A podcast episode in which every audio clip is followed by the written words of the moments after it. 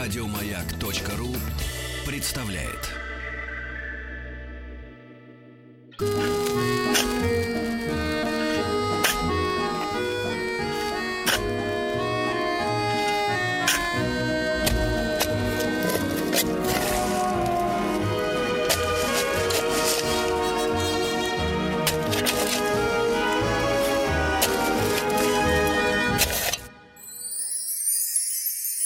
Докопались. Прекрасно, прекрасно. Ну вот, э, друзья мои, вы слышали сейчас э, новинку нашего эфира. Это э, звуковой мультфильм. Звуковой мультфильм, как наш Владик, звукорежиссер, гуру, вот, продюсер, видит работу геологов. Да. Слышит, вернее, ее. А в конце как бы вот за, зафонило. Да, да, это, значит, нашли. нашли да? Ну, ну, наша рубрика, друзья мои, докопались. Мы решили, решили узнать обо всем, что хранит наша земля-матушка, которая значит, вокруг Солнца крутится, да. И я рад сегодня вновь видеть в нашей студии Константина Игоревича Дьяченко. Константин, доброе утро. Доброе утро. Доброе утро. Мы неделю назад поговорили плодотворно обо всем, но оказалось не совсем Остались обо всем. Вопросы. Да, да, Константин Игоревич является кандидатом технических наук Центра исследования угольной промышленности мира и России, э, Института энергетических исследований Российской Академии Наук. Ну и мы, соответственно, перед эфиром с Константином Игоревичем так прикинули, о чем мы еще поговорим. Оказывается, в угольную, во-первых, отрасль, э, это интересно, э, пришла цифровизация. Да. То есть, как бы, вообще в идеале, конечно, хорошо бы вообще и тепло отцифрови... отцифровать. Вот, что все уже ушло в интернет. А то некоторые говорят, интернет, конечно, хорошо, но э, сосиски и батареи горячие из интернета не появляются. Вот, да. А потом мы э, обязательно об открытых э, карьерах, да, сегодня да. об, обмолвился. Да, да, да, о разрезах. Но Константин Игоревич э, захотел, э, пользуясь э, новостями, э, уточнить тему, э, она всплывала, да, друзья мои, в нашем разговоре неделю назад. У вас, кстати, друзья мои, есть возможность, э, вопрос, который вас интересует относительно угольной отрасли, да, добычи угля, э, задавать при помощи нашего WhatsApp, плюс 7967 103 5533. Э, вот появились новые сведения на, на тему радиации, да, которая э, иногда сопровождает добычу угля. Да, прочел в новостях, буквально на днях в Бурятии подняли вопрос о том, что высокая радиоактивность возможна в городе, mm. потому что повысили сжигание углей. Дрова начали менять на уголь, дрова запретили, в лес сейчас ходить нельзя, рубить деревья, поэтому все перешли а на как же сухостой? Ну, не знаю там, как по закону, Вроде может быть, есть какие-то. Нормы. Ну ладно. Не знаю. В общем, переходят на уголь. Так. Уголь сжигают, пыль, и там нашли статистику, что в поликлиниках местных – там, где как раз котельные находятся, там у них повысилось количество онкозаболеваний. Угу. Вот, что хочу сказать по этому вопросу. В Бурятии и в Забайкальском крае, там есть, особенно в Забайкальском крае, там есть уртуйские угли, приаргунское объединение. Оно добывает уран. Оно крупное в России по добыче урана и пятое место в мире. И совместно оно добывает бурый уголь который там расположен рядом. Неподалеку. После, да, неподалеку. Вот. И в этом буром угле есть включение урана. Цифры в интернете очень разные. По справочникам советским там тоже цифры около 150 грамм на тонну. Но я думаю, если бы там было 150 грамм на тонну, там бы добывали уран, а не уголь с этого угля. Вот.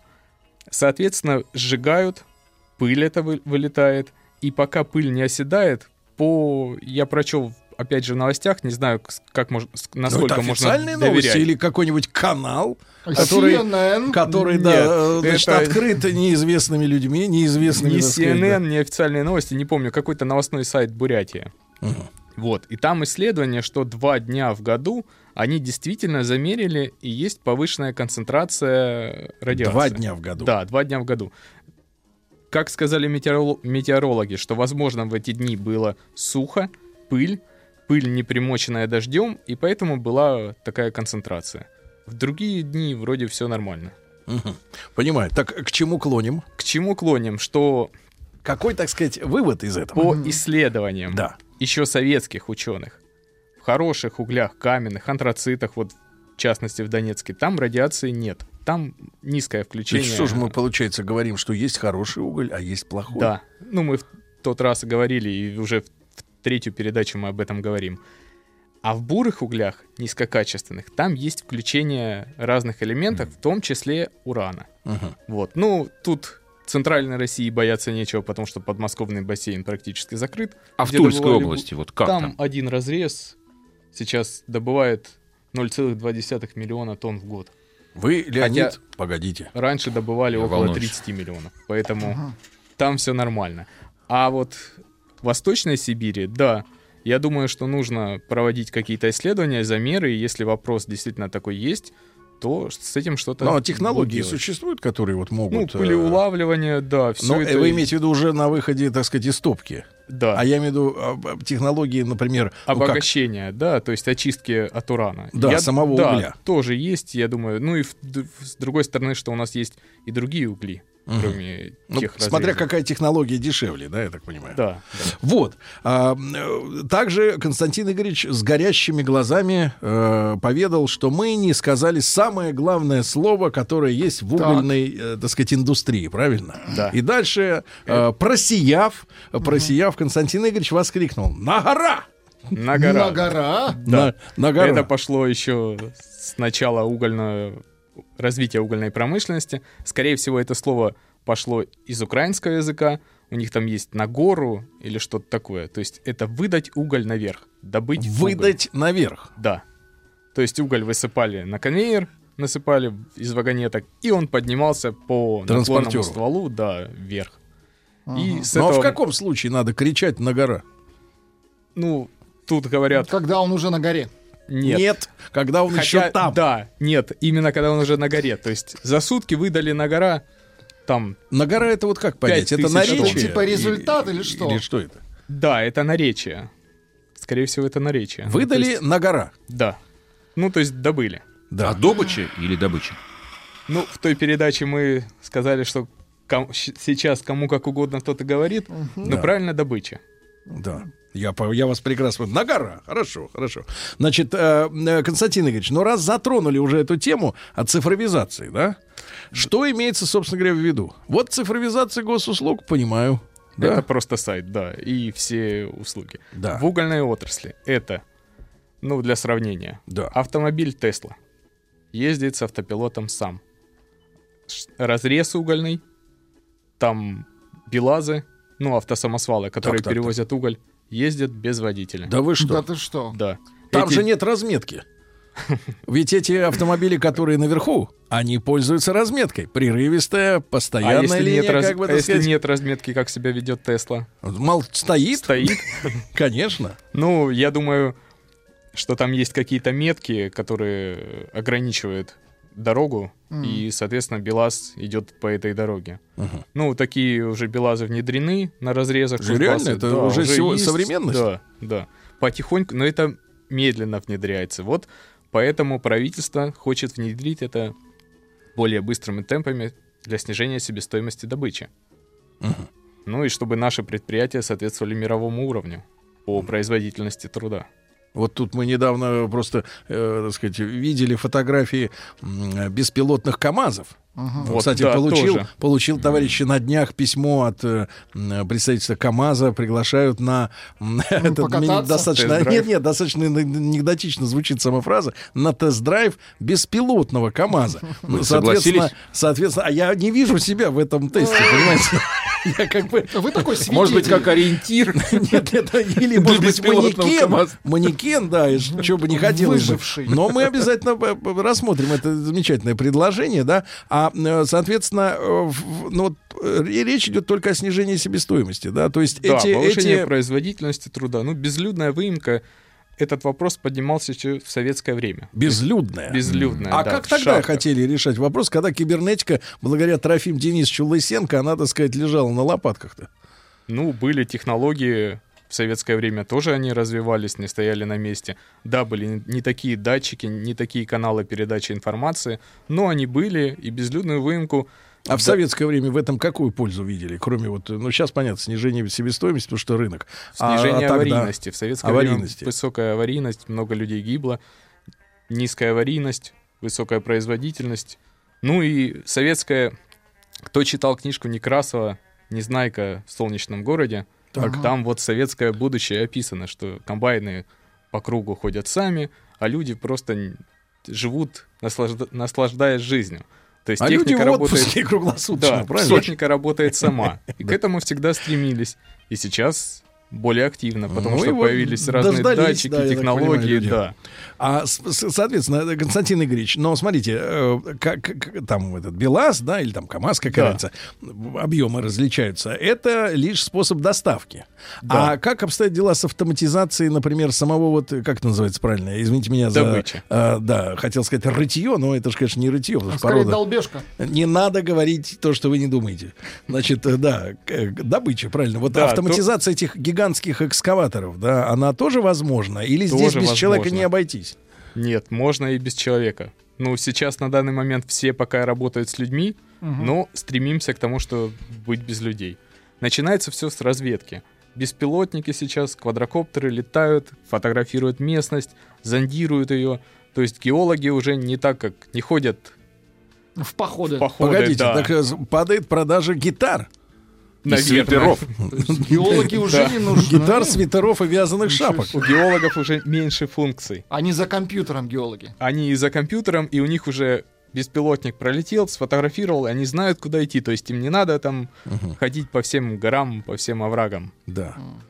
Первое. А можно вас попросить подобрать э, музыку новых геологов, которые сидят за компьютером и, соответственно... Она всегда под рукой, Сергей. Да, тут Митяеву делать нечего. Так, э, так звучат геологи за компьютером. Давайте послушаем, Прекрасно. Нет, нет, насладимся. нет, спасибо. Спасибо, наслаждение уже потекло. Да-да-да, хорошо. То есть это, это тоже сегодняшний день? Да. И что с треногой вот люди уже не ходят? Ну, в еще хорошем хо- смысле, еще- с треногой. Еще ходят. Да. То есть я же говорю, но значительно процесс упрощается. С внедрением современных технологий, связь, передача информации, различные программы для моделирования местности, рельефа, все это упрощается. То есть если раньше все это вручную рисовали там какие-то карты, изолинии, все это замеряли, то сейчас это все Ребята, завтра наступило быстрее, чем мы ожидали. Что-то как-то Э, грустно, да. Константин Дьяченко с нами, кандидат технических наук. Э, В нашем проекте «Докопались» мы говорим про уголь.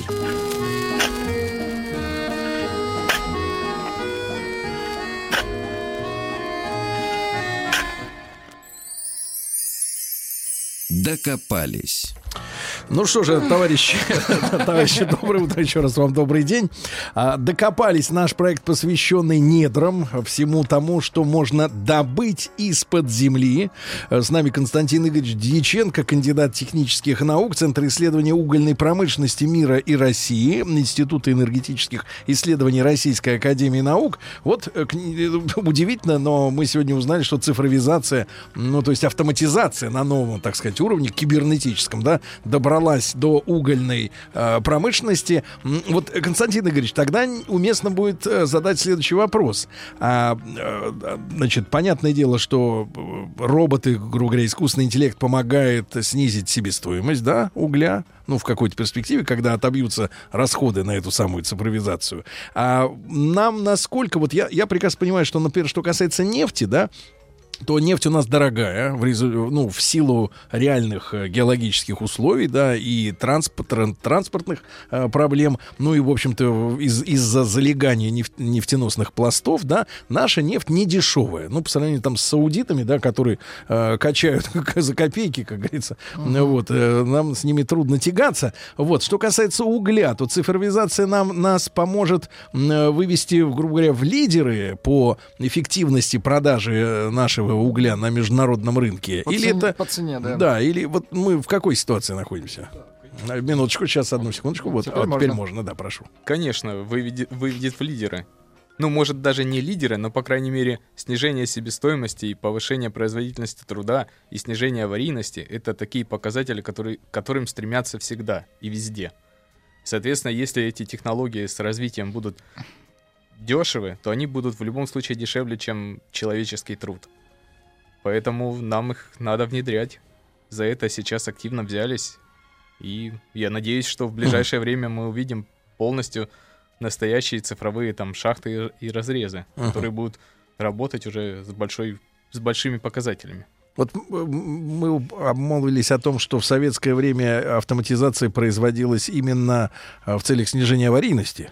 Ну, не только. И, ну, а, но я так понимаю, что цифровизация пока что в нынешнем, э, да, в своем э, варианте, она касается именно разрезов, то есть открытой добычи, да, угля. Нет.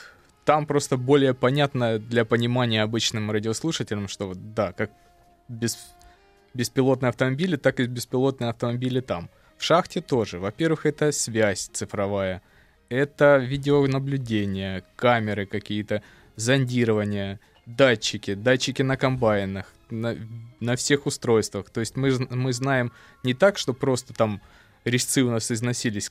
Кстати, в той передаче вы задали вопрос, через сколько мы меняем комбайн, сколько у него срок службы. Так вот, на сложных условиях одна лава, которая там работает полгода, 9 месяцев до года, и комбайн... Лава — это вот зона вы, Да, вы- это очистной забой, угля. да, где добывают уголь. Вот, и комбайн уже можно менять. То есть все. Целиком, весь. Да. То есть Он не только уже- резцы, а и все Да. внутренние механизмы. Да. Вот, соответственно, использование современных технологий, таких цифровых, оно позволяет сделать более стабильным работу, там более стабильное напряжение, датчики, от перегрева защита, все возможные защиты, которые сейчас есть, все достижения электроники, скажем так. Вот, и если они будут там внедрены, то это позволит увеличить срок службы оборудования всего. Вот, поэтому в том числе для этого и нужна цифровизация. Ну, вот я почему этим интересуюсь, э, Константин Игоревич, потому что у нас, ну, я как советский человек, вы в меньшей степени, конечно, но я как советский человек, э, для меня всегда шахтер был э, символом такого гражданского героизма, да. Это люди, которые, я даже не про угольную пыль, да, которая, соответственно, вот является спутником, да, этой профессии, но вот это условие труда, да, которое вы нам писали, там, 40 градусов, может быть, э, в До в забое, 40, да, да. до 40 и а, стремление дать э, родине, да, как мы тогда говорили, больше, больше, больше угля, да, чем было запланировано, но тем не менее, да, э, это были настоящие герои, да, бойцы, бойцы, то есть они были приравнены, мне кажется, вот, так сказать, к бойцам, которые реально участвуют в военных операциях каких-то, да, или в, или, или в защите родины.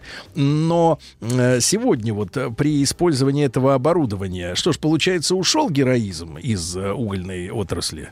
То есть сегодня э, ты, конечно, можешь комбайну подать там вместо 220 и 380, а то и 550, как в трамвае пишут. Вот. Но он быстрее работать не сможет, потому что у него есть технологические, условно говоря, э, ну, настройки, правильно? Ты же не можешь заставить технику работать больше, чем она на что предусмотрена, на что она рассчитана. Вот как сегодня с героизмом в, ша- в шахтерской среде? Вот есть такой вот э, такой поэтический вопрос. Я думаю, шахтерский труд не стал менее героическим. Несмотря на всю Несмотря технику. на всю технику. Опуститься на километр под землю в те условия, где жарко, влажно, мало воздуха, то есть пыль угольная, это не каждый сможет. Не каждый там выдержит проработать какой-то период, а то и всю жизнь свою сознательную. Вот, поэтому шахтерский труд, я думаю, Мгм. и останется таким героическим до тех пор, пока человек будет опускаться в шахту. Но вы видите уже перспективы на горизонте замаячили, что э, возможны полностью цифровые, как вы говорите, да, ну то есть автоматизированные шахты даже целые. Ну, как вы сказали, я как человек более современный, молодой, который видел... Ах, вы так поняли мое э, понимание себя как советского человека. Нет, я понял Зачем же вы старику возрастом попрекаете? что я вижу сейчас современные технологии. Старые Да. технологии я уже не застал. И современные технологии я понимаю, что да, будет безлюдно и будет все действительно Ну, в Человек- какой перспективе? Ну, просто 5 лет, например, или наоборот 20? э, Или мы Нет, сегодня не это можем об этом? Сегодня это минимум 20, а то и больше лет. Для Потому- того, чтобы отцифровать всю эту Да. технологическую цепочку. Да, да, да. Потому что внедряется, к сожалению, медленно все. Если это, конечно, ускорить, то может быть. Ну, все равно, по моим оценкам, лет 20 это точно минимум. Хорошо, проверим, да, Владик? Да, значит, э, Константин Игоревич, что касается открытых все-таки карьеров, да, вот этих огромных. э, Разрезов. Об, об этом, Разрезов. да, об этом мы хотели, да, по- Да, поговорить. но мы сегодня. уже, в принципе, сказали самое важное про беспилотные автомобили и экскаваторы. Ну, там еще можно сказать, что разрезы, они имеют низкую себестоимость добычи, потому что просто уголь снимают бульдозерами или грейдерами Это снимают поверхно- поверхностный слой почвы и верхней породы, и дальше добывают уголь. Если он твердый, то предварительно бурят скважины, туда взрывчатку, взрывают, чтобы раздробить породу, и далее экскаватором, либо роторным экскаватором, либо обычным, одноковшовые, многоковшовые, и грузят белазы, белазы вывозят наверх из, кори- из разреза, в вагоны и отправляют уже потребителям. Мы насколько автономны в плане э, техники, которая сегодня используется при э, добыче угля? Я имею в виду, как у нас с импортом замещения и, или, или мы полностью на, свои, на своем. Потому что Белаза, это понятно, наши братья белорусы э, продолжают делать этот советский супер, э, супер самосвал, да? А вот все остальное, вы говорите, вот э, как многоковшовые экскаваторы и даже да. роторные. Это когда, Владик, вот представь себе Так. водяную мельницу, а только вместо лопастей, правильно, у него Да. ковши. Слушайте, а это же сколько у него там ковшей-то э, одновременно? То есть Не он могу гребет, сказать, э, в разные как модели. там гребет, как по-разному. говорится, Будь здоров. как говорится, Да. не отходя от кассы, кует железо, да. Но серьезно, вот насколько это оборудование, оно э, наше сегодня? Вопрос, вопрос важный, интересный. У нас сейчас где-то в среднем 55-60% в целом по отрасли импортное оборудование. 55-60. Да. То есть Ну, на разрезах оно там меньше, в шахтах больше. Вот, к сожалению, у нас после распада СССР А где были э, такие эпицентры производства? в Кузбассе, в Украине, это в Донецкой Будем говорить на Украине. Ну, на Украине, в Донецкой области. Вот. Да. Ну и в советское время, соответственно, у нас все, практически все оборудование было отечественным. Мгм. Потом заводы позакрывались, переформировались, и сейчас вот такой уровень у нас. Понятно. А это вот является, условно говоря, э, как вы видите, в нашей угольной сфере э, таким вот резервом для одновременно и снижения себестоимости, да? Э, Если мы начнем делать больше, чем э, 40% э, оборудования, да, необходимого у себя в стране, а во-вторых, ну, что подсказывает мне опыт общения с автомобилестроителями, да, многолетний, я, вот некоторые наши люди по, по своей, ну, скажем так, необразованности, скорее всего, тут дело даже не в наивности, говорят, например, некоторые, что нам не нужен наш отечественный автомобиль, вот уже делают немцы очень хорошо, а еще и корейцы очень хорошо, а еще и индусы очень хорошо, и, соответственно, и китайцы замечательно делают автомобили, нам эти корыта не нужно, говорят люди с плохо развитым мозгом, потому что они не понимают, что автомобильная отрасль — это локомотив для сталелитейной промышленности, химической промышленности, лакрасочной Да промышленности. это банально и- рабочие и места. для да, угольной. ну и в конце концов это все выливается в огромное количество рабочих мест, да, потому что если на автовазе, по-моему, там сколько, э, 700 тысяч человек работало непосредственно в, в Тольятти в самые такие советские кучные годы, когда кроме «Жигулей» у нас, в принципе, в стране ничего не было, да, из автомобилей, и машины улетали как горячие пирожки, а, то можно это все умножить, наверное, на, на 3, на 5, может быть, даже на 10, сколько людей было задействовано в целом вот в этой отрасли. И все эти люди хотят тоже нормально жить, кушать, и поэтому свой отечественный автомобиль, как свой отечественный танк или самолет, это просто вершина технологической цепочки, вершина огромного коллектива, который работает на этих задачах. Нет задачи делать автомобиль, эти люди будут либо как в 90-е челноками, либо вообще никак. Вот и все, что надо понимать. Поэтому я как бы с точки зрения производства, да, технологичности, э, я понимаю, что, конечно, ну, смотрите, 60% оборудования делается там. То есть оно кормит тех людей. Да. А может и должно кормить здесь Наших. наших Точно. людей, потому что эти люди будут получать деньги. Они возьмут ипотеку, они купят унитаз, они купят обои, и опять закрутится вот эта шарманка Завертится. рынка, понимаешь заживет. внутреннего. Вот. Да, внутреннего. Опять же, то есть э, наша задача э, снизить, понимаешь ли, импортную Да, составляющую. при этом наши заводы, которые остались сейчас, они загружены по оценкам на 25%, на четверть. То есть у них есть резерв. Резерв технологический. Да, технологический. Понятно, что научная база немножко сократилась, то есть каких-то разработок не ведется, но есть резервы, все это можно развить. Это, конечно, не за один год делается. Надо поставить задачу. Надо поставить задачу. Но я не знаю, как в автомобилестроении. Я думаю, он, тут такая же ситуация. Дело в том, что импортные производители, Так. они-то имеют цену ниже, чем у нас будет, Мгм. если мы будем производить свое. Вот, То есть они хотят демпинговать. да. Но это до Они тех пор, пока мы не демпингуют. начали производить. Сейчас, если мы наоборот, начнем три производить- шкуры дерут с нашего народа. С нашего брата. Да, с брата, вот лучше так. Если начнем производить, да, и я думаю, снизим себестоимость, то тогда, да, будем развивать. Но, к сожалению, вот сейчас, сейчас эт- этот вопрос поднимается. Импортозамещение, потому что нам надо, потому что они могут наложить санкции, мы оборудование не получим, и тогда у нас разрезы Тем более, что вы же, вы же, Константин Игоревич, описываете ситуацию-то какую? Что вот отдельная лава, ну, то есть это вот зона выработки, да, на которая там э, работает в течение 6-9 месяцев, а потом э, комбайн, который вот Надо эту машину всю, э, значит, вернее, всю эту лаву выгребает, да, э, он, соответственно, изнашивается на 100%. То есть Да. это не, ремонт, не ремонтоспособная техника, правильно? То есть нужна просто вот новая эта махина. А стоит она... Мы сейчас, кстати говоря, поднимем вопрос, скоро, чтобы ужаснулся Владик наш, да? Это точно. Вот именно, докопались.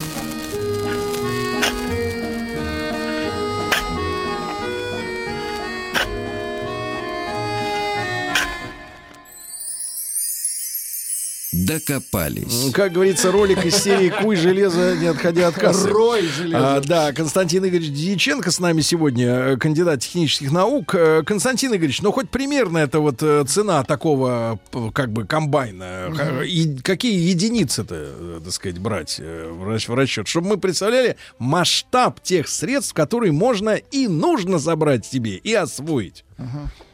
Порядок.